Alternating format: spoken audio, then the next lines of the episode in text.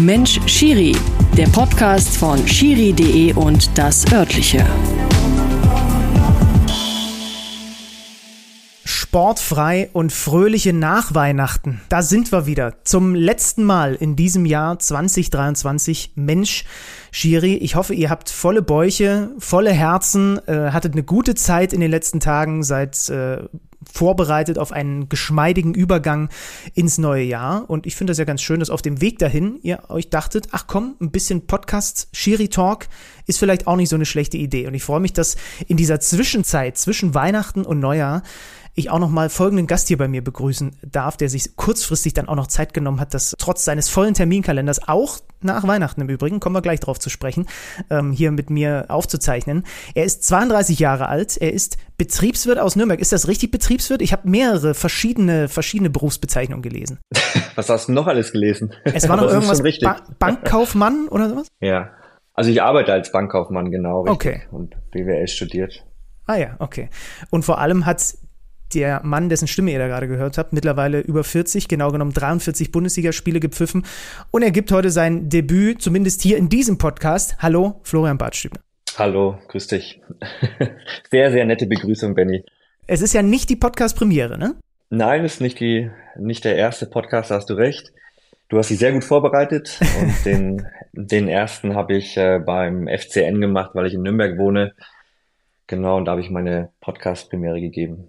Und ich finde es gut, dass du offensichtlich nicht davon für das Medium äh, abgeschreckt worden bist und dir dann dachtest, ach komm, so zwischen den Jahren, das ist ja die schöne Formulierung für diese Zeit, in der wir uns jetzt gerade befinden, äh, kann man das schon mal machen. Und ich hoffe, dass du mir sagst, denn ich bin an äh, Dennis Eitekin zerschellt vor zwei Wochen, als ich ihm bei Kicker Meets Saison eine ähnliche Frage gestellt habe, ob der kleine Florian früher zu Weihnachten Schiedsrichtergeschenke bekommen hat. Karten, Pfeifen, Trikots, Autogrammkarten von Pierluigi Colina und äh, Markus Merck? Ich weiß es nicht. Mm, überhaupt nicht. Also auch nicht gewünscht, ah. weil ich mit diesem Thema nichts zu tun hatte.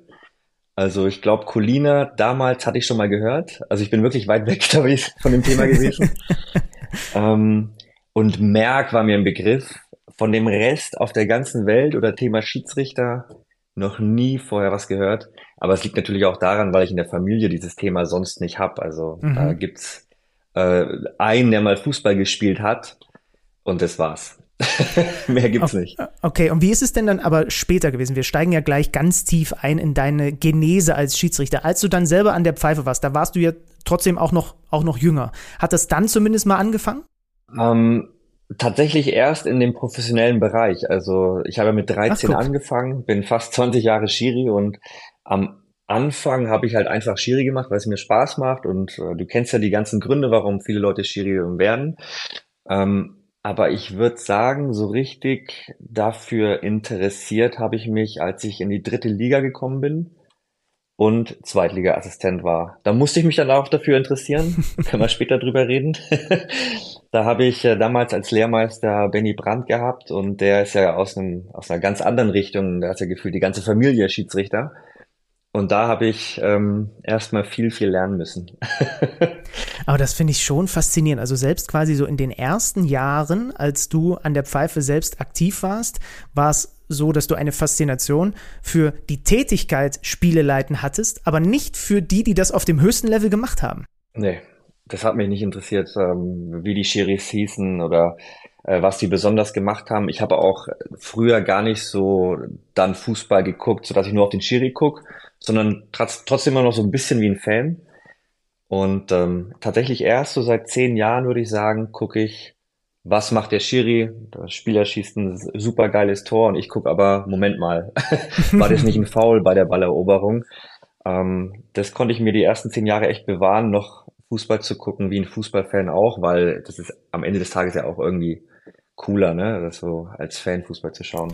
Ja, das verliert man als äh, Moderator, Kommentator auch zu 50 Prozent, weil man dann in den Sendungen darauf achtet, was könnte da schiefgelaufen sein oder äh, also das ist auch äh, ich, ich freue mich wirklich, wenn ich mal den Kopf es gibt noch es gibt noch so Spiele, die die ziehen einen so rein, dass man sich von diesem Fokus auch mal lösen kann. Also irgendwie auf die auf die technischen Feinheiten, auf die Moderation oder was auch immer äh, zu achten oder auf den Kommentar, sondern dann ist das Spiel wirklich mal im Fokus, aber ich kann das total nachempfinden. Man wird halt irgendwann ein bisschen betriebsblind, ne? Ja, ja. Ja, das trifft's gut. Ja. Ähm, dann lass uns doch da mal, lass uns doch da mal eintauchen, warum du überhaupt mal betriebsblind in Sachen Schiedsrichter werden konntest. Der Start in diesem Podcast, der besteht immer daraus, dass ich mir erklären lasse, verstehen möchte, wo die Faszination herkommt, warum man anfängt damit, denn ich habe nun, bin ja nur auch auf den äh, Kreisligaplätzen äh, in Westsachsen groß geworden und bei mir war das nie im, im Kopf und nie so ein großartiges Thema. Wieso ist Flo Bartstübner irgendwann Schiedsrichter geworden? Naja, ich habe Fußball gespielt und ich habe mit sieben oder mit acht, ich glaube mit sieben angefangen und habe jetzt nicht hoch gespielt, immer Kreisliga. Und ähm, irgendwann ähm, war ich dann zwölf Jahre alt. Wir hatten Trainingslager und von dem Trainingslager bin ich total kritisiert worden. Also so, so richtig, wie halt, wie man sich vorstellt, der Trainer schreit den Spieler an, weil ich ausgerutscht bin im Testspiel, dann ist das Tor gefallen. Ja, und wie man halt ist in dem Alter, man ist überhaupt nicht kritikfähig, man kommt nach Hause und schmeißt alles hin und denkt sich, ich lass mich nicht mehr anschreien, was soll das? Und dann wollte ich mit dem Thema Fußball einfach abhaken, ich wollte es beenden dann hat mir mein Vater, weil das war für ihn das Größte, dass ich beim Fußball irgendwie äh, Spieler bin, mir einen Flyer in die Hand gedrückt. So, so ein Werbeflyer, was ja heute gar nicht mehr gibt. Also damals war Instagram und sowas noch nicht so äh, präsent. Und da stand drauf, werde Schiri, du kommst umsonst in jedes Stadion rein. Jetzt habe ich da in äh, Winsbach früher gewohnt, das ist so Nürnberger Land und da kann man dann natürlich umsonst ähm, zu ersten FC Nürnberg äh, zum Training gehen, zum, zum Spiel ins Stadion reingehen, ähm, zu Kräuter Fürth. Ich habe auch beides immer gemacht, je nachdem, äh, worauf ich mehr Lust hatte, wer halt gerade zu Hause gespielt hat. Und dann habe ich ja gedacht, mach ich mal Schiri. Ja, und ich habe dann das Ganze vielleicht bei jedem Verein zweimal nutzen können, dass ich umsonst reingegangen bin. Und die anderen Wochen, das habe ich dann ein bisschen später erst gemerkt, habe ich mich so ein bisschen verarscht gefühlt, weil ich war dann irgendwie nur noch am Platz gestanden. Freitag, Samstag, Sonntag, am Anfang nur Jugendspiele gepfiffen. Ja, und dann macht es Spaß, man bleibt dabei und ähm, das war dann der Grund, warum ich Schiri geworden bin, dass ich ja, umsonst ins Stadion kann. Ja, das haben wir schon. Diesen Grund habe ich äh, schon ein paar Mal äh, gehört und wusste ich zum Beispiel auch einfach lange überhaupt nicht, dass auch unser äh, bei unserem kleinen Dorfverein natürlich, wir hatten auch zum Beispiel irgendwann einen echten Schiri-Mangel, dass wir Probleme hatten. Du musst ja so und so viel Schiedsrichter stellen, damit du, ne, damit, damit das irgendwie alles äh, regelkonform abgeht und so. Und dass das quasi ein Benefit ist, habe ich erst viel später erfahren. Das ist natürlich, also wenn ich das gewusst hätte, vielleicht, vielleicht hätte ich mir die Nummer dann auch mal irgendwann überlegt. Aber jetzt bin ich, jetzt überlege ich gerade, ob wir dann mehr eigentlich deinem Papa danken müssen oder dem äh, rumkeifenden Trainer, weil am Ende muss man ja sagen, wie sagt mein Vater immer so schön, alles ist für irgendwas gut, dass der dich da angeblökt hat, hat jetzt dazu geführt, dass du ein Bundesliga-Schiedsrichter bist, das wärst du als Spieler nicht geworden. Ja, genau, man muss den beiden auf jeden Fall danken, man muss aber auch in dem Verlauf äh, der Schiedsrichterkarriere, vor allem am Anfang, weil ich habe jetzt keine Gewalt erfahren, aber bei mir war auch mal ein Trainer drin und hat gesagt, mach was anderes. Ähm, muss man ja auch dann seinen Obmann danken. Also es gibt so viele Leute, denen man in den 20 Jahren ähm, mehrfach Danke sagen müsste. Und klar, den, die ersten beiden, da hast du recht, der Trainer und der Vater. Klar. Mhm. Ja, also wir gehen ja, wir gehen ja noch so ein bisschen durch die Jahre gleich durch. Bei deinem ersten Spiel ist noch vor Anpfiff, äh, hat man direkt ein bisschen, äh, was, was ist es, Nervosität gespürt? Bei meinem allerersten Spiel, äh, also ich wusste gar nichts. Ne? Man wird ja, man macht eine Laufprüfung und schreibt einen Regeltest und wird dann auf die 13-Jährigen oder 12-Jährigen einfach äh, also freigelassen, um das Spiel zu pfeifen. Ich habe Schiemann-Schoner mit dabei gehabt, das war auch wichtig, weil ich war Spieler und dachte mir als Schiri, die werden auch Schiemann-Schoner haben. Die Platzwahl, da habe ich heute übrigens noch Probleme. Ähm, da habe ich einfach die zwei Kapitäne gesehen, dann habe ich die, die Wählmarke hochgeschmissen und dann habe ich beide angeguckt, die haben mich völlig leer angeschaut, weil die sich gewundert haben, Moment mal, was ist jetzt? Und dann habe ich festgestellt, ich muss ja erstmal fragen, wer hat welche Farbe. Dann habe ich ja meine allererste Platzwahl äh, gleich äh, zweimal gemacht. Aber das war der einzige Aufreger in dem Spiel. Der Rest war okay, das ging auch 7-1 aus und ähm, zum Reinkommen war es damals perfekt. Ja, und es ist eine hervorragende Anekdote, das muss man schon sagen. Also das ja, ist das wirklich stimmt. eine Anekdote, die einfach, die man, die man sehr gut, sehr gut erzählen kann. Jetzt hast du schon gesagt, ähm, es gab auch mal, äh, es gab auch mal ein bisschen, bisschen Knatsch, so, dass mal ein Trainer in deine Kabine reingekommen ist. War das so der Moment, weil mir, mir ist, als ich vorhin im Zug hierher gefahren bin und mir so überlegt habe, was, was, was möchte ich noch von dir wissen? Ich habe zu wenig meiner bisherigen äh, Gäste hier und Gästinnen in diesem Podcast gefragt, ob es mal einen Moment gab, wo, wo das Lust am Pfeifen oder wo die Lust am Pfeifen weg war. War das bei dir dieser Moment, wenn dann plötzlich ein, ein, ein Trainer in die Kabine kommt und dir erklärt, dass du gar keine Ahnung hast und dass du sowieso ein Vollidiot bist und was weiß ich nicht alles? Also die ersten 15 äh, Spiele, das hat auch, ist so eine Mischung aus jedes Mal eine Prüfungssituation, aber auch Lust an dem Ganzen. Aber ganz am Anfang ist, ist es noch so, du bist eher nervös und hast Angst vor dem Spiel. Und da würde ich gar nicht so von nur Lust sprechen, weil am Anfang ist es, sind so 15 Aufgaben, du musst dich irgendwie durchkämpfen. Und nach dem vierten Spiel kam halt einfach mal ein Trainer in die Kabine. Es war dann ein U17-Spiel, das war vielleicht auch ein bisschen früh, dass ich es gepfiffen habe. Und hat halt einfach sehr lautstark äh, mir die Info gegeben, dass ich mir das Hobby, dass ich es unbedingt wechseln soll. Das war noch nicht alles, sondern er hat dann auch noch meinen Chef, also meinen Obmann damals angerufen und hat mich abgelehnt. Und ähm, dieser, also dieser Mensch, klar, der war damals Trainer von der U17-Mannschaft. Ich habe es dann auch ein Jahr nicht zu diesem Ort geschafft, dass ich da mal wieder pfeifen darf. Und dieser Mensch ist jetzt dann irgendwie Jugendleiter geworden. Zehn Jahre später äh, schüttel ich ihm die Hand und auf einmal, das ist so ein bisschen schade immer in unserem Schiri-Geschäft, ist er plötzlich der Netteste, den es gibt und hat es total vergessen. Ja, ich habe es natürlich nicht ja. vergessen, aber ähm, ja, das war so der Moment, wo man eigentlich hätte hinschmeißen können weil dann habe ich mich auch gefragt, warum mache ich das überhaupt? Aber da war eben wichtig, äh, zu Hause, so nach dem Motto, komm, mach weiter und ähm, das passiert halt mal. Und dieser Obmann, der hat mich dann auch sofort angerufen und hat mich informiert, dass ich jetzt da abgelehnt worden bin, aber ich soll weitermachen und ähm, da muss ich halt durch, das gehört auch dazu. Und ähm, diese Schule nimmt man ja auch mit. Also nicht jeder ist fürs Schiri-Sein auch gemacht. Das gehört ja auch dazu. Und mich hat halt ermutigt, einfach, äh, ermutigt, einfach weiterzumachen und dann habe ich weitergemacht und die Erfahrung habe ich seitdem nie wieder gehabt, dass ein Trainer äh, mich rund gemacht hat nach einem U17-Spiel oder generell nach einem, äh, nach einem Spiel und irgendwie respektlos auf mich zugegangen ist. Ja, und ist ja eine, also wenn man so möchte, auch eine schöne ein schönes Zeichen für junge Schiedsrichter und Schiedsrichterinnen, die hier gerade zuhören. Wir haben ja den positiven Fall, habe ich das richtig gelesen vor ein paar Tagen? Ich habe es nur, hab's nur am, am Rande gesehen, weil dann waren die Feiertage, dass wir das erste Jahr haben, wo wir mal wieder mehr Schiedsrichter haben als im Jahr davor, ne? Ja, genau, habe ich auch gelesen, ja. Also das ist ja tatsächlich mal etwas, wo wir alle uns äh, auch mal äh, freuen können und wo vielleicht dann eben auch ein bisschen mehr Transparenz und Offenheit und ihr seid in solchen Formaten und ihr steht für Interviews nach dem Spiel zur Verfügung und so und all diese Dinge ähm, bis hin zu einem Schiedsrichter-Influencer wie dem äh, verrückten Qualle, den ich hier auch schon mal im Podcast hatte, all diese Dinge, die dann vielleicht gemeinsam irgendwie mal sowas ähm, heraufbeschwören und das ist eben ja, dass es eben auch sich lohnt, dann sich nicht entmutigen zu lassen, auch wenn natürlich da teilweise ja noch ganz andere Dinge abgehen. Da reden wir vielleicht nachher noch mal kurz drüber.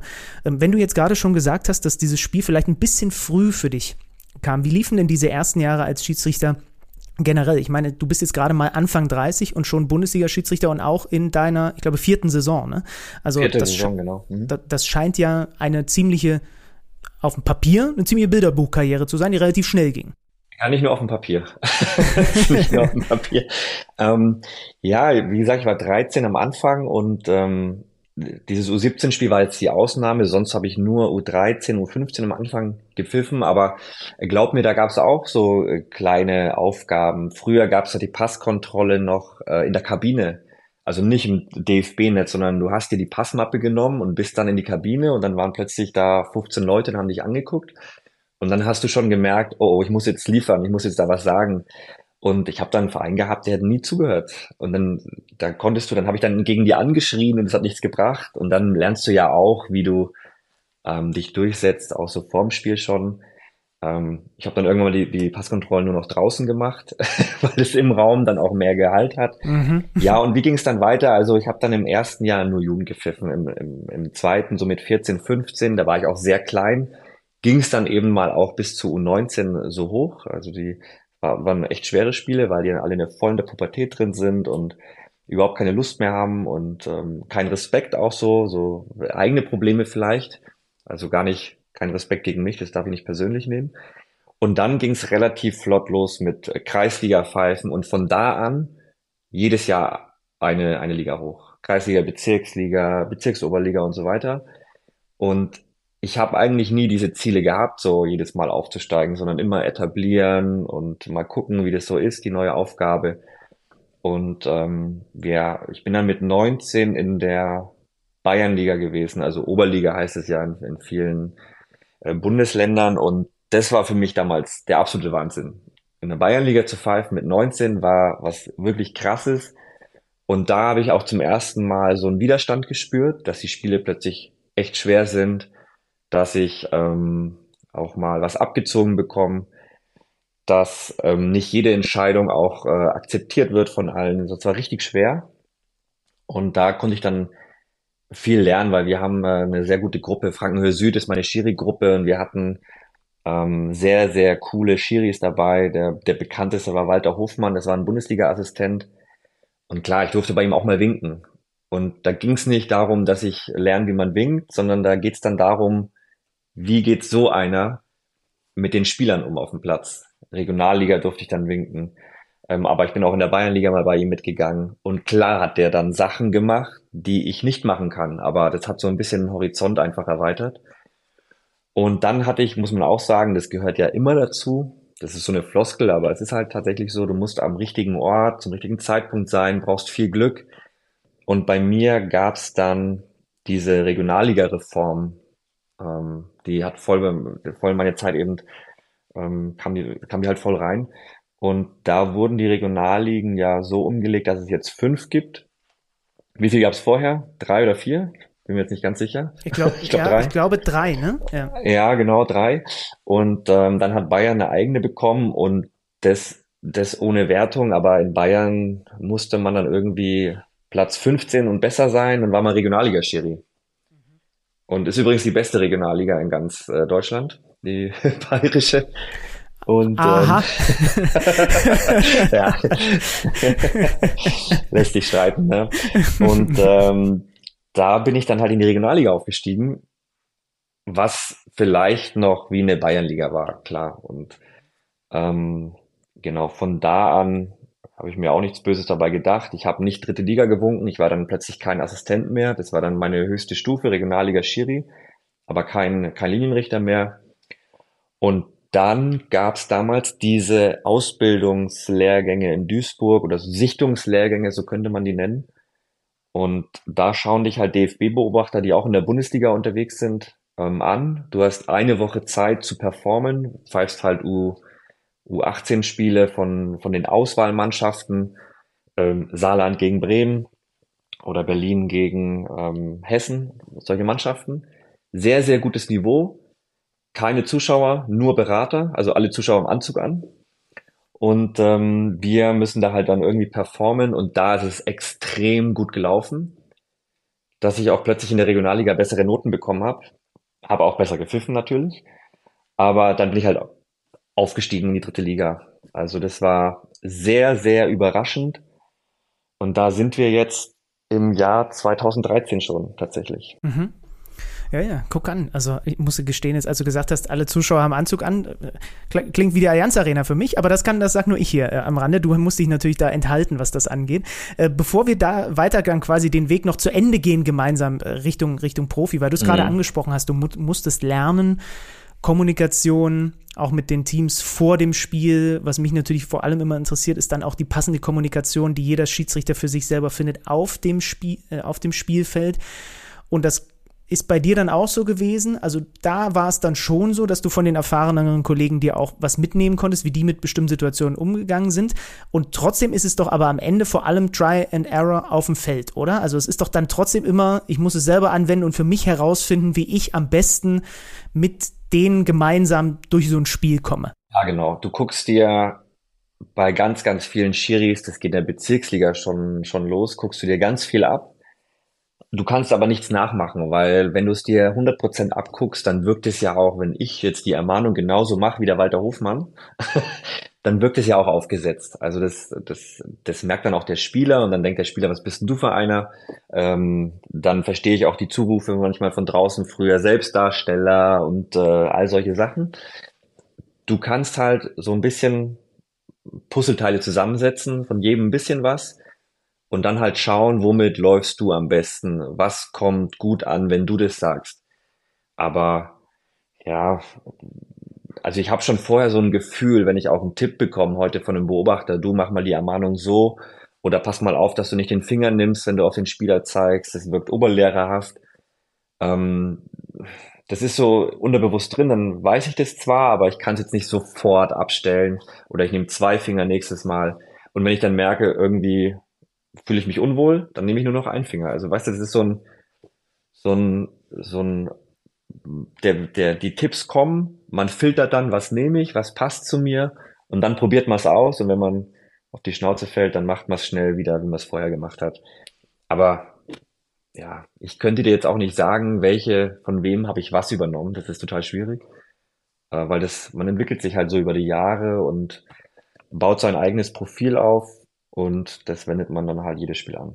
Ja, es ist ja auch total, also es gibt ja eigentlich nichts Wichtigeres, glaube ich, als dass du dich auf dem Feld so einigermaßen wohlfühlst und quasi so in deiner Mitte befindest, weil Spieler das doch auch sofort merken, wenn hier einer irgendwas spielt und nicht authentisch ist, oder? Absolut, absolut. Also die, ähm, die würden das sofort merken. Ähm, die, ich, ich hatte auch schon mal, dass ich irgendwie ein Spiel hatte, da war ich so ein bisschen emotionaler, ich weiß nicht warum, und dann hat mich ein Spieler gesagt, was ist denn mit dir heute los? und dann habe ich so gesagt, ja, stimmt eigentlich, also komisch. Ähm, und klar, jetzt, früher war das nicht so, da hat man immer gefühlt jede Mannschaft nur einmal gesehen, aber jetzt äh, in den DFB-Ligen, da sieht man ja die Mannschaften ständig und da passiert es halt öfter. Die kennen einen, die haben das Gesicht schon mal irgendwo gesehen und die wissen auch, wie du reagierst. Und wenn du jetzt plötzlich ähm, total hektisch wärst oder ähm, eine andere Art der Ansprache oder ähm, gar nicht mehr reden, so geh weg, lass mich in Ruhe, dann würden sie sich auch wundern, Moment mal, wen machst du heute nach? Was ist mit dir passiert? Also man muss schon, also in meinem Fall, ich muss schon der, der Florian bleiben. Ne? Mhm. Authentizität, die bringt einen dann idealerweise irgendwann mal in die Fußball-Bundesliga. Erzähl mir von deinem allerersten Bundesligaspiel. Wie war es davor? Wie war es währenddessen? Wie war es danach? Was war es überhaupt für ein Spiel? Ähm, RB Leipzig gegen äh, Schalke 04.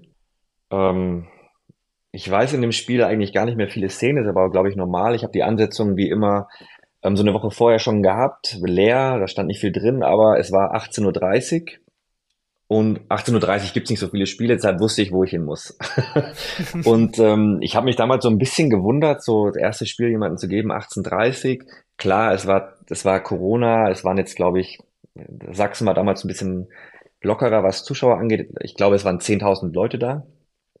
Ähm, und ja, ich habe mich einfach gefreut, dass ich, dass ich 18.30 Uhr da ähm, das Spiel pfeifen darf. Dann merkt man natürlich schon sofort, im Gegensatz zur zweiten Liga, dass äh, 24 Kameras da sind, dass eine Spider-Cam rumrennt, ähm, dass äh, von einem Pay-TV-Sender mehr Personal als sonst da ist. und ähm, das hat das hat schon Spaß gemacht.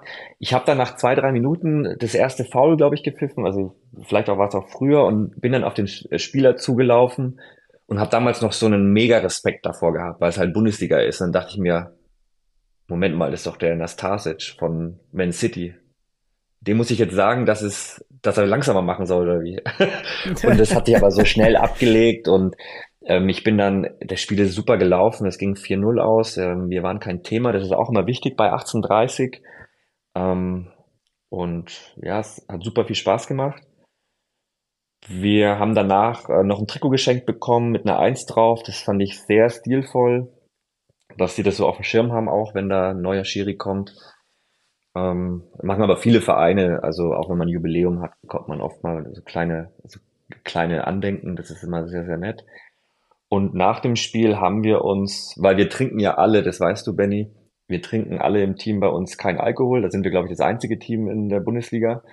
Alle ähm, Schiedsrichter trinken keinen Alkohol, genau. Alle Schiedsrichter trinken keinen Alkohol. Kann ich so bestätigen. Wir haben damals, wir haben damals aber, weil es das erste Spiel war, tatsächlich eine Ausnahme gemacht und haben äh, ein, auf ein Bier angestoßen und haben uns total gefreut und haben ähm, ja danach noch ein bisschen geguckt, was so los ist. Aber ganz im, im Rahmen. Ne? Weil nächste Woche war ja wieder Spiel. Aber vom Spiel selber, ganz ehrlich, ich habe keine Ahnung, wie viele Karten ich gegeben habe. Ob es ein Elfmeter, ich glaube, es gab einen Elfmeter, das weiß ich schon noch. Aber es gab keinen Videoeingriff. Es war alles in Ordnung. Ja, das klingt doch stabil. Das klingt doch stabil. Und mir hat auch mal einer deiner, deiner Kollegen gesagt, dass das so, so um die ganz große Bühne zu betreten, dass da so schlimm das alles gewesen ist und so weiter natürlich, aber dass da dieser etwas kleinere Corona-Rahmen vielleicht gar nicht so verkehrt ge gewesen ist. Ja, keine Ahnung, ich fand es schon schwer, ohne Corona, äh, mit Corona zu pfeifen, mhm. weil ich bin Schiri, ich lebe von der Atmosphäre, ich lebe davon, ähm, aufzusaugen, was der Fußball erwartet. Und glaub mir, ohne Zuschauer hörst du Kontakte, die du so gar nicht wahrgenommen hast, ähm, wo du dann denkst, Moment mal, der hat ihn noch jetzt getroffen, muss ich jetzt einen Foul pfeifen? Und ähm, irgendwie war diese Corona-Zeit echt undankbar, weil das äh, war nicht der Sport, den wir alle lieben. Und die Zuschauer sind so extrem wichtig, dass die alle ins Stadion kommen, dass die pfeifen, dass die den Schiri auspfeifen gerne. Die meinen es auch nicht persönlich, es ist eher die Uniform, glaube ich. Und ähm, das hat mir schon gefehlt. Vielleicht war es bezüglich des Umgangs mit Druck vielleicht ein bisschen einfacher. Aber wenn ich einen Fehler gemacht hätte, dann hätte mich der besagte Pay-TV-Sender auch gegrillt. Weißt du, das ist dann ja, ja, ähm, die andere Form vom Druck. Und ähm, ich fand es tatsächlich einfacher, wenn so ein Stadion kocht, weil dann habe ich auch mehr Power so in, in meinem Körper. Äh, beflügelt mich nur ein bisschen äh, mehr Spannung, kann mich besser konzentrieren. Diese Zeit äh, war nicht so lustig damit, Corona. Also du nimmst das aber schon, weil da gibt es auch unterschiedliche Ansätze oder unterschiedliche Dinge, die ich von den Schiedsrichtern äh, so gehört habe. Du nimmst das schon auch sehr sehr intensiv auf und wahr, was da als Kulisse im Stadion äh, passiert. Ne? Also wenn ich mir deine bisherige Saison angucke, Frankfurt-Gladbach, erste Pokalrunde in Osnabrück, Köln, dann auch noch Verlängerung in der zweiten Liga Lautern, HSV, Magdeburg, Hansa Rostock. Das ist vom Lautstärkegrad weit oben angesiedelt, was du so in dieser Saison auf die Ohren bekommen hast. Und du blendest es aber nicht komplett aus, so wie das auch manche machen, sondern das ist schon was, was, was dich im Grunde genommen die ganze Zeit auch auf einem bestimmten Level hält. Ja, also ich brauche das, ich finde es gut. Ähm, ja, wie gesagt, es fällt mir halt total leicht, mich dann zu konzentrieren, wenn richtig Alarm ist. Ich weiß nicht warum. Man könnte vielleicht negativ sagen, dass ich so ein bisschen phlegmatisch bin vom Typ. Okay. Das heißt, desto mehr Druck, desto mehr Alarm ist, desto entspannter, desto ruhiger, desto langsamer werde ich dann auch. Und ähm, ja, ich habe dann totales, totale Möglichkeit, ähm, die, die Szenen zu bewerten. Und was man ja auch nicht äh, vergessen darf, es macht ja auch mehr Spaß. Also es macht einfach mehr Spaß, wenn, wenn die Fans im Stadion Alarm machen. Du hast jetzt Frankfurt äh, angesprochen. Das sind so Spiele, die dann auch länger in Erinnerung bleiben, weil weil es ja auch eine irre Story ist. Also 90 Minuten lang ist es ruhig, so ein bisschen, bisschen Kulisse war schon. Ähm, und dann drehen die das äh, Spiel in, in fünf Minuten. Das, also was da dann abgeht im Stadion, kannst du mich dreimal hin und her sprinten lassen. und dann immer noch. Also es ist schon irre. Das macht einfach, das macht einfach Spaß und deshalb machen wir es auch. Ähm, da muss man immer aufpassen, weil ich sage das immer auch, wenn ich mit einem Team auf dem Platz bin, geiles Spiel heute und deshalb äh, machen wir es, wie du, du hast Lautern gegen Hamburg angesprochen, auch Abendspiel.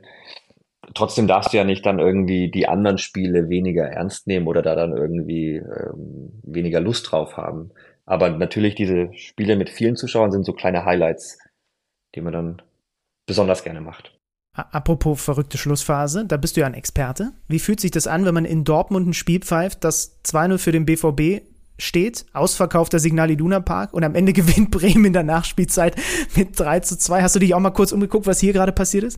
Ja, klar. Also das, das kann ich ja eben auch, weil ich das dann so aufnehme. Ich gucke mich bei den Toren auch mal kurz um, was so in, mhm. den, Blo in den Blöcken abgeht.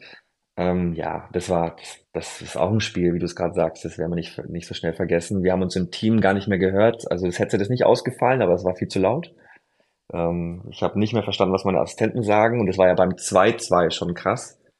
Als dann das 3-2 gefallen ist, war es so eine Mischung aus komplett eskalieren, aber auch Stecker ziehen auf der anderen Seite. Also ich glaube, die Dortmund-Fans, die haben überhaupt nicht realisieren können, was da gerade vor sich geht. Und danach haben wir abgepfiffen, sind vom Platz und das war so, als wären wir nie da gewesen. Also niemand hat sich für die Schiris interessiert. Und das äh, war auch war auch ähm, gutes Lob damals für uns so bei so einem beim Heimspiel von vom BVB, die verlieren. Keiner redet über den Schiri, es war war auch ganz gut und ja, aber es ist ein Spiel, da hast du recht, wird in Erinnerung bleiben. Jetzt kippen wir mal in diesen, in diesen äh, bunten Eintopf deiner Karriere. Also verrückte Schlussphasen sind das eine und das garnieren wir und kombinieren wir jetzt auch noch mit einem anderen Thema, was ich so gesehen habe, als ich mal so ein bisschen in deine Karrierestatistiken reingeguckt habe, nämlich Strafstöße. Erste Bundesliga-Saison. Zehn Spiele, direkt sechs Strafstöße und die letzten drei Saisonspiele, ich weiß nicht, ob du es noch weißt, in der ersten Liga, war immer ein Elfmeter dabei. Da denkt man sich doch auch irgendwann, Leute, es reicht jetzt mal, weil, wenn die Elfmeterentscheidungen richtig sind und super klar, alles schön und gut, aber es ist doch schon nochmal eine, eine der, einer der besondereren Pfiffe. Ja, aber, also, was, was soll ich dazu sagen, ne? Wenn die, wenn die einen Foul durchführen, dann pfeife ich halt und wenn es in der Box ist, dann gibt's halt Strafstoß, ganz einfach kann ich auch nichts für. Ähm, mir war einfach in der ersten Saison vor allem wichtig, dass ich äh, irgendwie ohne Hilfe vom Videoschiri diese Strafstöße sehe und ich hatte es auch fast geschafft. Ich glaube, letztes Spiel war dann Bayern, äh, Freiburg-Bayern. Korrigier mich, du wirst es besser wissen. Oh, das muss ich nochmal, den habe ich mir nicht mit aufgeschrieben, aber ich schaue schnell nebenbei nach. Aber ich glaube, dass ich im letzten Spiel dann den VR gebraucht habe. Das hat mich dann mehr geärgert als, als, als jetzt eine Strafstoßentscheidung, weil ich wollte eigentlich so ohne durchgehen. Ähm, ja, aber ich habe mir da noch nie Gedanken gemacht, ob das jetzt das Foul innerhalb oder außerhalb ist oder ob ich da dann ähm, anders pfeife. Du hast ja auch recht, wenn die richtig sind, dann braucht man sich da auch nicht so viele Gedanken drum machen. Hier haben wir es. Freiburg gegen Bayern, dein letzter Einsatz und es mm. war ein Elfmeter, den Robert Lewandowski dann verwandelt da hat. War, da war Robert vorm Spiel bei mir in der Kabine und hat gesagt, kann ich mein Trikot hochziehen, wenn ich ein Tor schieße? Weil das war sein weißt du auch besser wissen als ich, 39. oder 40. Tor. Okay. Da hat er seinen Rekord dann eingestellt äh, mit, äh, mit, mit äh, Gerd Müller. Ähm, und ja, der wollte halt irgendeine Message dann zeigen. Und dann hat er vor dem Spiel praktisch mich gefragt, ob ich ein Gelb oder Gelb dafür gebe. Ja, und dann genau in dem Spiel, was dann ja in jedem Jahresrückblick dann irgendwann mal kommt, weil es sein Rekord war, war es dann ein Video-Elfmeter. Hätte ich mir auch sparen können. Aber ähm, so ist halt, ne? Das gehört dazu. Ja, und man kann es, wie du sagst, man kann es ja auch nicht beeinflussen. Ich hatte vor zwei Folgen, müsste es gewesen sein, äh, Kollege Jöllenbeck hier sitzen, den habe ich als Mr. Doppelstrafstoß bezeichnet, weil ihm das in seiner Karriere schon ein paar Mal untergekommen ist. Ähm, dann schaue ich auf deine aktuelle Saison und da gibt es das Spiel Kiel gegen Hertha. Zack, drei Strafstöße, zwei ab der mhm. 88. Minute also du, du sagst das jetzt, du hast das jetzt gerade so beschrieben, mein Gott, wenn sie im, im, Straf, im Strafraum fahren, was soll ich tun? Ein mhm. bisschen geht der Puls schon hoch. Der geht, der geht hoch, wenn man gepfiffen hat. Okay. Also nicht in der Entscheidungsfindung, sondern ich, ich sehe ja, ich sehe ja das Foul und dann geht er hoch. Wobei ich jetzt auch ähm, zwei Spiele hatte die Saison, wo die Entscheidung jedes Mal sehr, sehr knapp war. Also einmal äh, Hoffenheim-Dortmund. Ähm, ich glaube, Hummels hat, hat eine Grätsche ausgepackt. Da war der Kontakt dann auf der Linie. Da habe ich dann auch erstmal überlegt, war es außerhalb, innerhalb. Und da ändert sich der Puls jetzt auch nicht während der Entscheidungsfindung, sondern wenn man ihn dann ausgesprochen hat, dann geht ja auch was wieder los im Stadion. Ne? Dann kommt eine Reaktion, dann kommen die Spieler, dann kommen äh, die Fans nochmal. Dann geht der Puls, oder muss er ja auch gehen, weil dann muss man ähm, auch die Entscheidung erklären und ähm, muss sich auch sicher sein. Ich habe noch das Zitat von dir im, im Kopf aus dem äh, Podcast mit dem FCN. Mhm. Spitzenspiele sind einfacher zu pfeifen. Erklär mal bitte, warum das so ist. Ich hätte jetzt vom Prinzip her gedacht, wenn mehr auf dem Spiel steht, fühlt sich vielleicht auch ein bisschen zäher an. Ja, da hast du recht. Äh, Spitzenspiele sind meistens aber auch Mannschaften, die oben stehen oder mhm. wo es um was geht im Finale, die ja auch technischen hochwertigeren Fußball bieten. Und glaub mir, diese Spiele, die jetzt ähm, weiter unten im Abstiegsbereich sind oder auch manchmal im Mittelfeld, wo viele Fehler passieren, ähm, viele Stoppfehler vor allem, wo dann noch ein gestrecktes Bein hinterherkommt oder wo du einfach generell mehr Zweikämpfe ähm, unterbinden musst, ist immer schwerer. Und wenn du mehr Fouls pfeifst, kannst du auch mehr Fehler machen, als wenn du mehr laufen lässt. Und die Mannschaften, die im Top-Level spielen, die, die, das ist ja unfassbar, die spielen 75 Meter Pässe, punktgenau. Ähm, der, der Spieler nimmt den an, läuft weiter und da musst du dann halt eher in der Box einfach, was heißt einfach, da musst du in der Box halt richtig stehen und die Entscheidungen äh, richtig sehen. Und dann kommst du ja erst in den Fokus. Was im Mittelfeld passiert, ist oft wenig Zweikämpfe, viel Ballbesitz, ähm, gute Pässe, wenig Fehler. Und deshalb, das meine ich damit, ist einfacher. Was du nicht unterschätzen darfst, ist der Druck, ähm, wobei ich äh, im Bereich der Spitzenspiele noch viel Erfahrung sammeln darf, ne? Darf man auch nicht. Ja. also darfst mich noch nicht so hinstellen, als würde ich äh, jede Woche die Spitzenspiele pfeifen. ja, äh, ja, ja. Also mein Gott, das hast du ja auf jeden Fall in, auch in, in den anderen Ligen, äh, diese Erfahrung hast du ja. Und aber okay, dann habe ich es verstanden. Also es geht tatsächlich einfach auch so ein bisschen um, sagen wir mal, qualitativ auf, auf dem äh, Qualität auf dem Feld und äh, aber natürlich der Druck ist dann schon ist dann schon spürbar. Ja, also äh, als Beispiel, so ein Drittligaspiel ist manchmal tatsächlich einfach schwerer als, ähm, ja. als ein Bundesligaspiel. Ist auch schwerer zu kommentieren. ja, also es gibt, es gibt Bundesligaspiele, da hast du in der Halbzeit mal drei, vier, fünf Fouls und äh, in der dritten Liga hast du die äh, gerne äh, ohne Wertung, dass ich das böse meine, gerne mal nach zehn Minuten schon. Ja, ja. Und das macht es einfach schwerer. Ja, ja, und auch der, der, Ballbesitz wechselt häufiger, wenn man die im Radio kommentiert, ist einfach, man muss, man muss aufpassen, dass man nicht permanent den wechselnden Ballbesitz kommentiert, obwohl man ja also für den Zuhörenden kommentieren muss, was passiert. Das ist alles äh, nicht so einfach, kann ich nachvollziehen. Äh, ganz einfache Frage. Wie würdest du das Verhältnis Bundesliga-Schiedsrichter zu Bundesliga-Trainern charakterisieren im Jahr 2023? Ähm, sehr entspannt, finde ich. Also ich bin oft fitter Mann und ich finde es echt entspannt. Ähm, sehr hohes Respektlevel. Vor allem, wenn man dann ähm, die anderen Ligen betrachtet. Zweite Liga ist es schon weniger. Und dritte Liga ist manchmal Wahnsinn, obwohl die jetzt auch einen vierten Offiziellen haben. Ähm, hängt natürlich aber bitte auch ähm, immer von der Einzelperson ab, die da steht, weil die Kollegen der dritten Liga, die, die wissen ja auch, dass die vierten Offiziellen jetzt ganz neu sind und dann wollen sie auch mal gucken, was, welche Tricks kennt er schon, welche kennt er nicht. Und das ist wirklich auch, ich habe auch nach dem Spiel schon mal einen gehabt, der hat dann gesagt, also den einen Trick, den hat er, hat er noch nicht gekannt, da ist er mal ausgerastet. Und zu mir war er dann wieder total nett. Also es gibt's alles. Aber Bundesliga ist, hat sich echt super entwickelt und ähm, also ich bin da auch gerne Vierter. Ich freue mich da auch auf viele Trainer tatsächlich. Und ich kann mich jetzt da an keinen ähm, erinnern, der komplett da aus der Haut fährt. Auch viele, die jetzt mal einen schlechteren Ruf haben oder Sportdirektoren, bin ich immer ganz anderer Meinung. Vielleicht bin ich auch manchmal exklusiv äh, unterwegs, aber ich kann auch mit vielen von denen, weil ich jetzt keiner bin, der sagt, geh in deine Zone, ähm, red nicht mit mir, sondern da auch manchmal Verständnis für aufbringen kann. Ähm, ich habe auch letztens mal zu einem Trainer gesagt, als ich fitter Mann war, ähm, als er auf mich zuläuft, habe ich zu ihm gesagt, der hat bestimmt gepfiffen, weil der so geschrien hat, der Spieler. Und dann hat der Trainer mich angeguckt, das, das wollte ich gerade zu, zu, dir sagen, ja. also so, so abgefangen, weil klar, also du musst nicht immer nur fachlich äh, kommentieren, weil manchmal will der ja auch tatsächlich nur seine Emotionen an dir auslassen. Ja, und da muss man halt Emotionen auch zulassen, aber auch ähm, je, also bei jeder Person ähm, anders reagieren. Und ja, ich kenne da jetzt viele mittlerweile, deshalb reagiere ich bei, reagiere ich bei jedem ein bisschen anders das läuft ganz gut und deshalb finde ich, ist mein Empfinden, dass da der Umgang ganz gut ist. Weißt du, warum ich das frage? Weil ich es schade finde, dass das öffentlich nicht so rüberkommt, wie es eigentlich auch. Ich habe ja nun auch das Glück, dass ich dann auch häufiger mal hinter den Kulissen sehe, wie eigentlich auch in den Katakomben Schiedsrichter und Trainer und Sportdirektor miteinander umgehen. Und ich habe das Gefühl, dass das in der öffentlichen Wahrnehmung dieses Verhältnis zwischen euch viel schlechter wirkt, auch durch bestimmte Interviewaussagen und so weiter, als wenn man das dann wirklich Woche für Woche auch in den Bundesliga, Zweitliga, Drittliga-Stadien mal sieht, auch was so rings um das Spiel herum passiert. Und das ist der Grund gewesen, warum ich diese Frage mal stellen wollte, weil es, glaube ich, schon auch gar nicht mal so verkehrt ist, dass Leute auch hören, dass es bei, dass mitnichten der Eindruck stimmt, dass sich alle Bundesliga-Trainer jedes Wochenende immer die ganze Zeit über die Schiedsrichter beklagen und da irgendwie so ein so ein Messer zwischen den Zähnen-Vibe herrscht.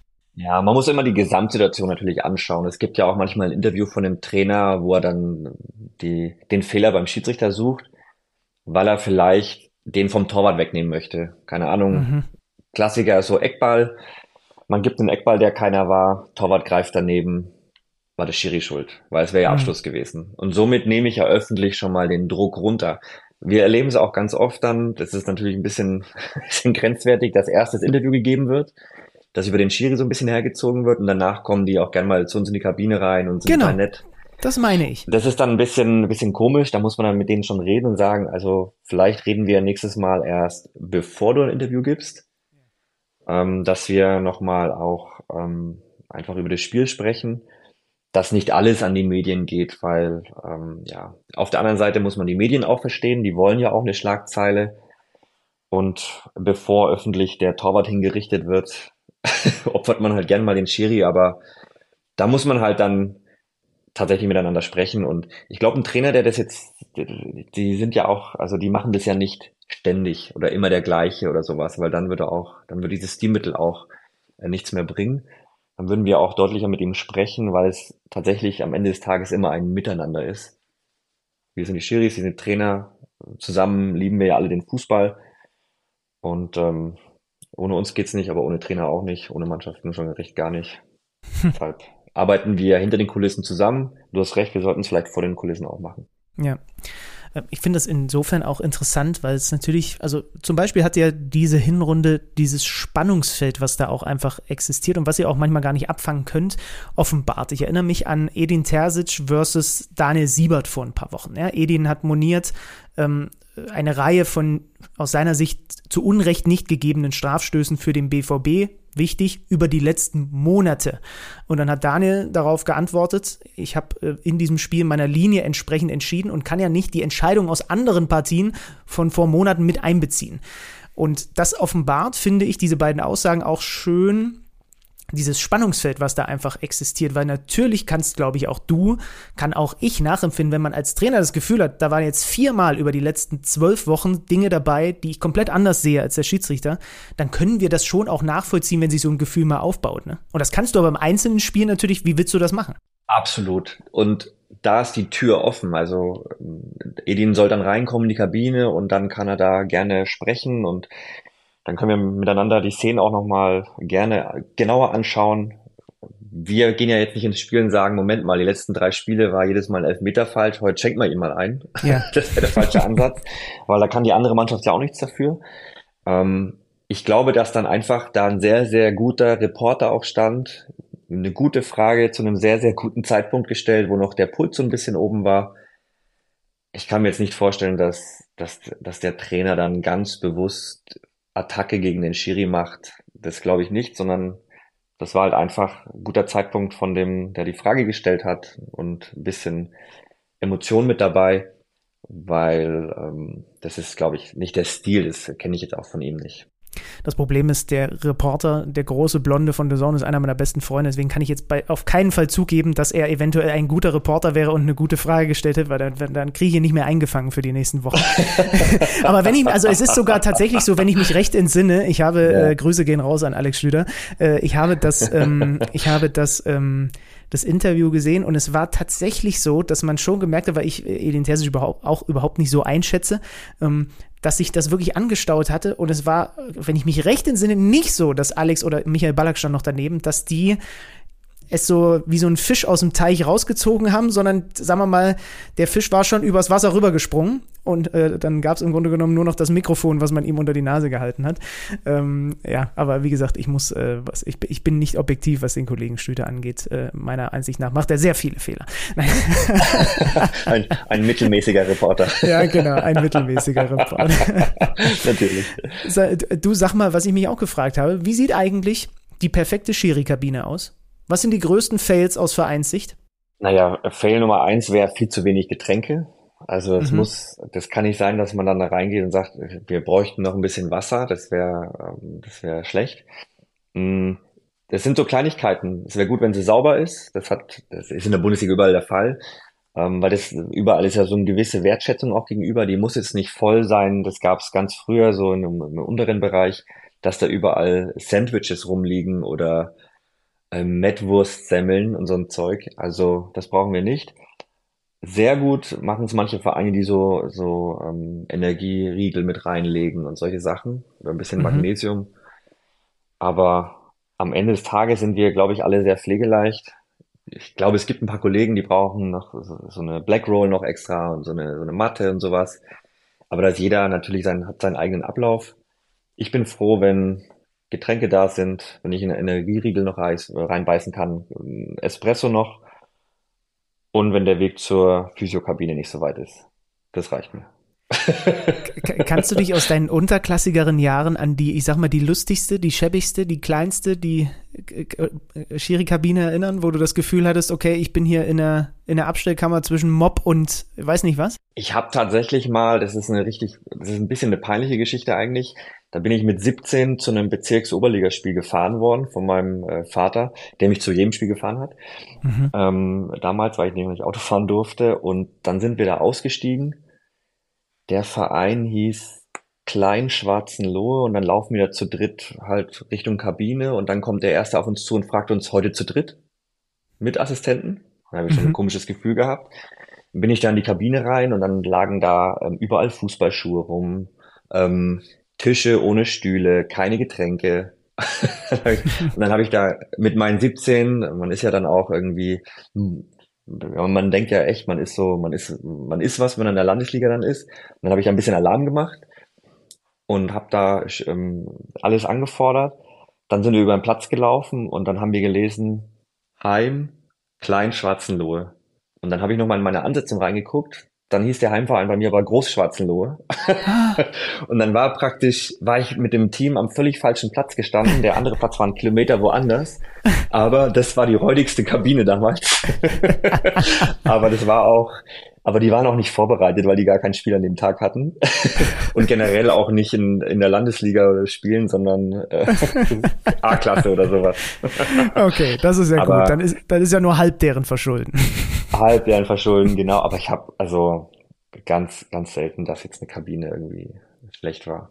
Okay, okay. Ja, das Zumindest erinnere ich mich auch nicht mehr so dran. Ja. Mir ist über dich folgender Satz zu Ohren gekommen. Zitat, der Bart Stübner ist ein Fitnessmonster. Der ist fitter als die Spieler. Kannst du das bejahen? Nee, ich bin nicht fitter als die Spieler. Die sind auch viel schneller. Ähm, ich bin jetzt auch, ich bin halt fit, was Laufen angeht und so, so Themen wie Stabi, aber ähm, das sieht man mir ja an. Ähm, also ich bin jetzt kein, kein Schrank, der da über den Platz rennt.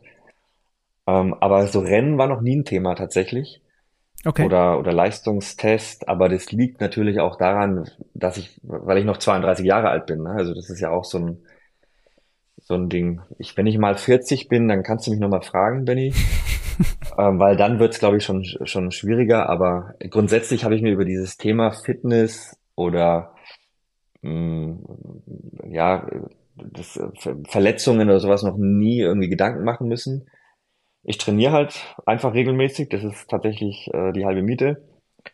Und die andere ist ähm, viel schlafen und tatsächlich die Ernährung halt in den Griff halten. Also nichts Besonderes, finde ich.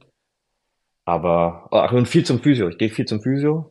Schon immer, seit ich, seit ich in der dritten Liga bin, also mit 22.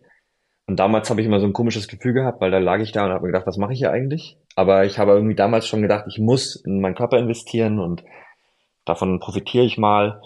Ja, und heute, wenn du mich trainieren sehen würdest, klar, ich laufe viel, aber ähm, ich laufe jetzt keine weiten Strecken. Also du wirst mich jetzt selten über zehn Kilometer laufen sehen in der Einheit, sondern eher kurze Strecken, dafür mit Speed und hohem Puls, weil ich da irgendwie mehr, mehr Inhalt sehe und weniger Belastung auf meine Gelenke, die brauche ich ja noch. Und ähm, ja, bisher läuft es ganz gut. Und du wirst mich auch sehen, viel dehnen und viel so Beweglichkeits- Oh, ich sage immer Altherrenübungen. Ja, ja.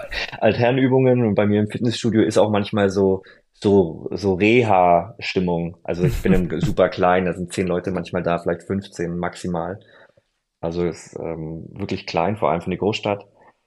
Und ähm, ja, das ist manchmal hat's wirkt wie so eine wie so ein Reha-Studio, wo nur Verletzte rumliegen und ihre Übungen machen. Was ist denn was ist denn dein dein äh, dein Top Speed, deine Top Geschwindigkeit?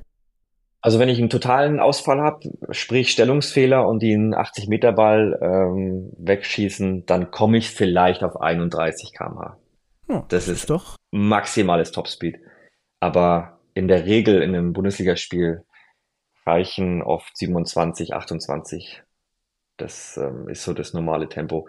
Also da, da muss ich ja wirklich, also du hast ja auch eine Spraydose hinten dran, du musst auch noch nach vorne gucken, dass ich dass ich dieses maximale Topspeed brauche, ähm, da musst du schon einen riesen Stellungsfehler haben und eins gegen eins musst du auf den Torwart zulaufen, dass ich da auch hinterher muss, weil oft trittst du einen Sprint an und siehst, ja, okay, der Ball, der geht ins Aus oder der Torwart fängt ihn ab, dann brauchst du ja so hoch gar nicht beschleunigen. Ah ja. Und ähm, das habe ich jetzt, was ist nochmal so ungefähr Pi mal Daumen, was man als, als Schiedsrichter während eines Bundesligaspiels läuft? Das ist sicherlich auch ein bisschen unterschiedlich, aber es gibt ja dann doch so Referenzwerte. Mhm. Kilometermäßig. Ich glaube 10 bis 12 würde ich sagen, 10 bis 12 Kilometer. Kann mir aber auch vorstellen, dass, dass es manche, die ein bisschen älter sind, auch mit 8,5 Kilometer schaffen. Ähm, und also 12, glaube ich, das, da geht's nicht höher. Mhm. Ähm, hängt natürlich stark vom, vom Level ab, vom Spiel ähm, wenn es ein gutes Spiel ist. Also ich, was, was waren so ein, ich hatte Hoffenheim Dortmund, da waren es glaube ich so 11,5. Die haben gut gespielt, dann konnte ich viel laufen. Aber ich, ich bin ja noch jung, ich, ich könnte bestimmt mit mehr Erfahrung auch ein paar Wege mir sparen und dann mal nur 10 Kilometer laufen. Äh, weil man kann ja auch, auch das habe ich gelernt, man kann ja auch, auch zu viel laufen in dem Spiel, ne? Das Oder unnötig, sage ich jetzt mal. ja, das weiß ich nicht. Das, das äh, keine Ahnung, das, das habe ich bisher noch nicht so oft. Das war früher schlimmer. Also so mit 25 in der zweiten Liga war es tatsächlich so, dass ich gedacht habe, ich äh, muss da jetzt hinterherrennen. Geht gar nicht anders. Mhm. Aber das habe ich abgelegt und äh, mittlerweile laufe ich auch äh, ein bisschen unauffälliger, stehe nicht mehr so viel im Weg. Hatte ich am Anfang auch Probleme. Aber äh, mittlerweile decke ich oft, also ich bin immer sehr dankbar, wenn die irgendwie mit Doppelsechs spielen, dann bin ich, oder, oder zumindest äh, ein Sechser, der sehr defensiv auch immer bleibt, weil dann kann ich den decken, Manndeckung und dann äh, spielen die, also die Spieler spielen mich da nicht an, weißt du? Die, die spielen ja nicht den Gegenspieler an und die stehen dem Gegenspieler oder ziemlich nah an ihm dran und dann passiert da schon mal nichts. Ach, und, spannend, ähm, okay. Das konnte ich verbessern, ja. Dann lass uns doch hier zum sanften Ausklingen dieses äh, Podcasts und damit auch dieses äh, Mensch Schirias 2023 nochmal ein bisschen erfahren, was du so treibst, wenn du nicht pfeifst oder Sport machst und äh, oder im Büro sitzt, so wie du das heute am ersten Tag nach den Feiertagen schon wieder tust. Was, was, wofür bleibt überhaupt Zeit? Gibt es noch ein, ein spezielleres Hobby, dem man nachgehen kann? Nee, Man könnte, glaube ich, schon, aber ich habe früher viel ausprobiert. Also Tennis, Tischtennis, also Karate. Ich habe wirklich viel ausprobiert. Und böse Zungen behaupten dann, dass es äh, Schiedsrichterei bei mir so eine Art Inselbegabung auch ist.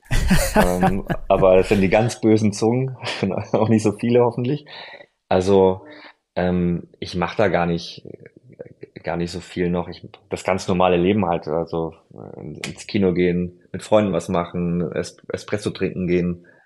Ähm, also ein bisschen freakmäßig. Ich gehe auch mal gerne ins Autohaus, schaue mir Autos an. oh, bisschen, okay.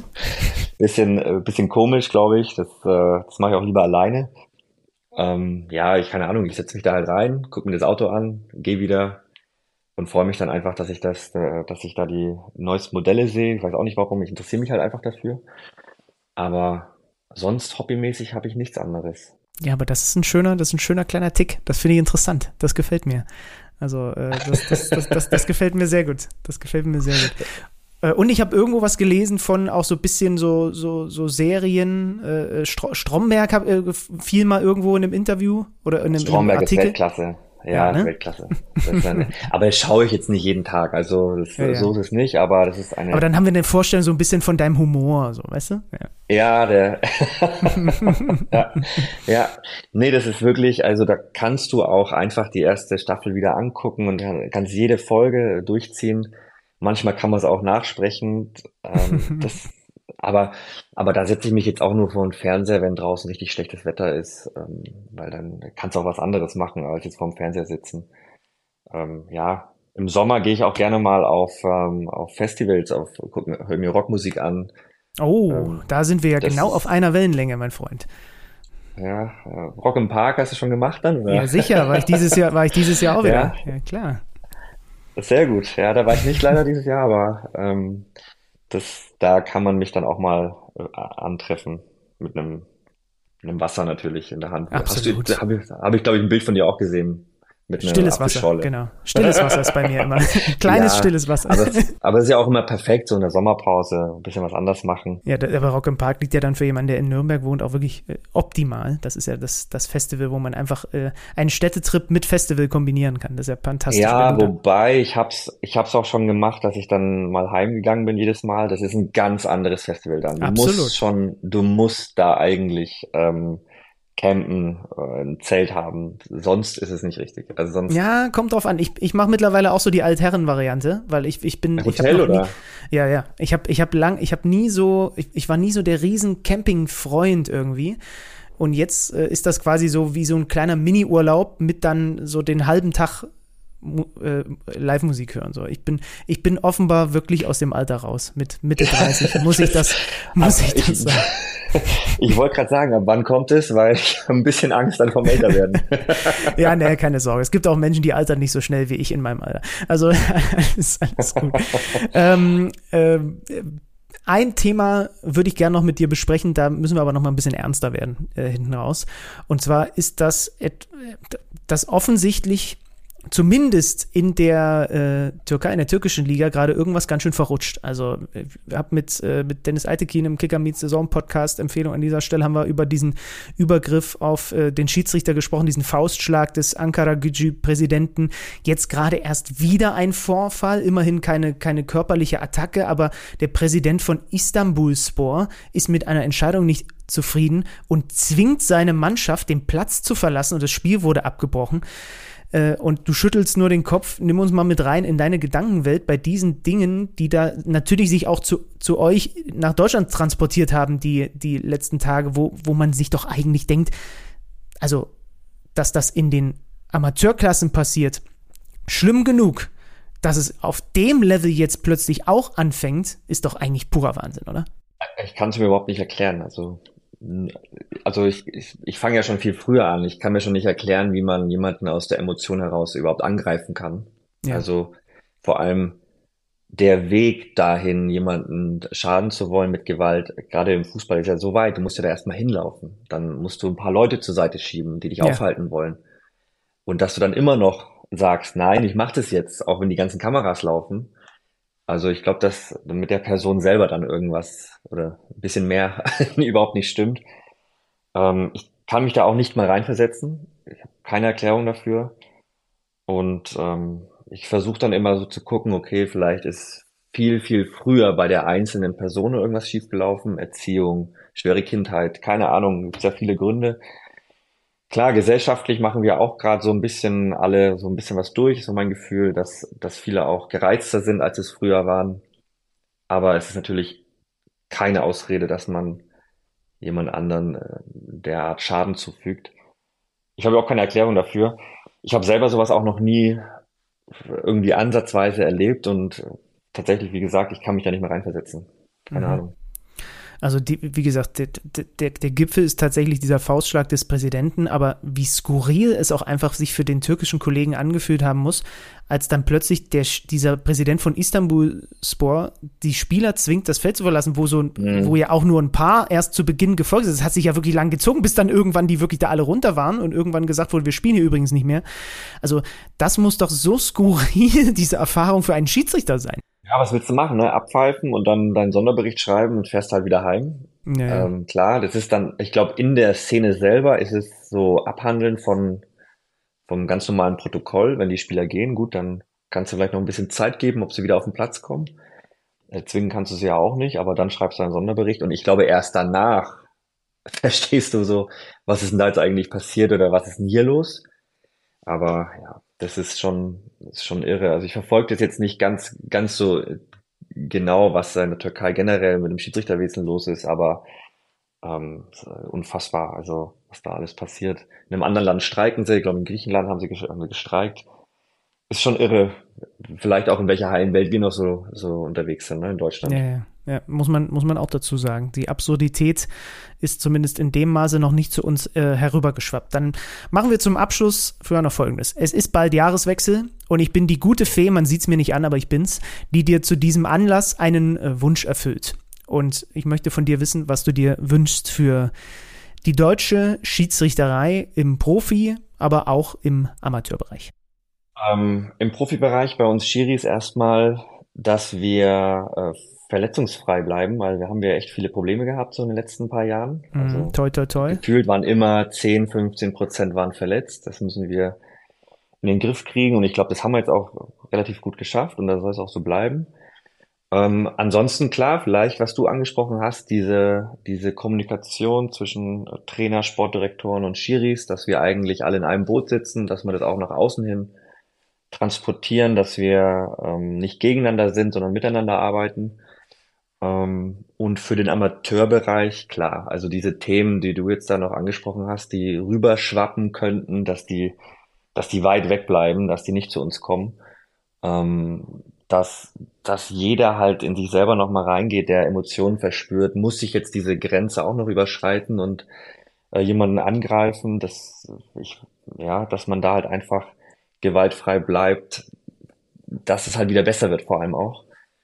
Und im Amateurbereich hinzu, dass halt die Schiris, die jetzt alle angefangen haben, wir, wir freuen uns alle über die 2800, glaube ich, waren es neue, ich bin mir jetzt nicht ganz sicher, aber dass die halt auch einfach dabei bleiben, dass sie sagen, mhm. hey, ja, das Schiris war schön, aber mir macht es auch richtig Spaß. Und ähm, dass die ihren Freunden das erzählen, dass sie dann auch noch Schiris werden. Und ähm, wir haben es auch ganz am Anfang gesagt, nicht jeder kann auch Schiri sein, also manche haben das nicht in sich, aber dass die, die halt das drauf haben, dass die Spaß haben, dass die einfach immer weitermachen.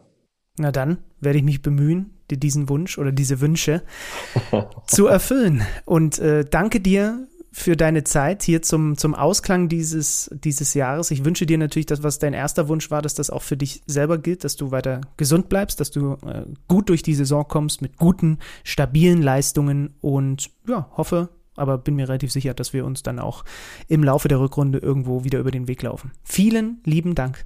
Vielen Dank, Benny. Es hat Spaß gemacht. Äh, bis zum nächsten Jahr. Bleib auch gesund und äh, alles Gute. Ja, und das wünsche ich euch natürlich ganz genauso. Danke, dass ihr auch in diesem Jahr wieder fleißig zugehört habt. Ihr wisst es, Rezensionen bei äh, Apple, Sternebewertungen bei Apple und Spotify sind immer gerne genommen. Abonniert diesen äh, äh, Podcast, drückt die Glocke und was man da nicht alles machen muss dafür. Und folgt Mensch Schiri dann auch gerne rein ins Jahr 2024. Habt einen guten Rutsch und dann hören wir uns nächstes Jahr wieder. Bis dahin. Tschüss. Mensch Schiri, der Podcast von Schiri.de und das örtliche.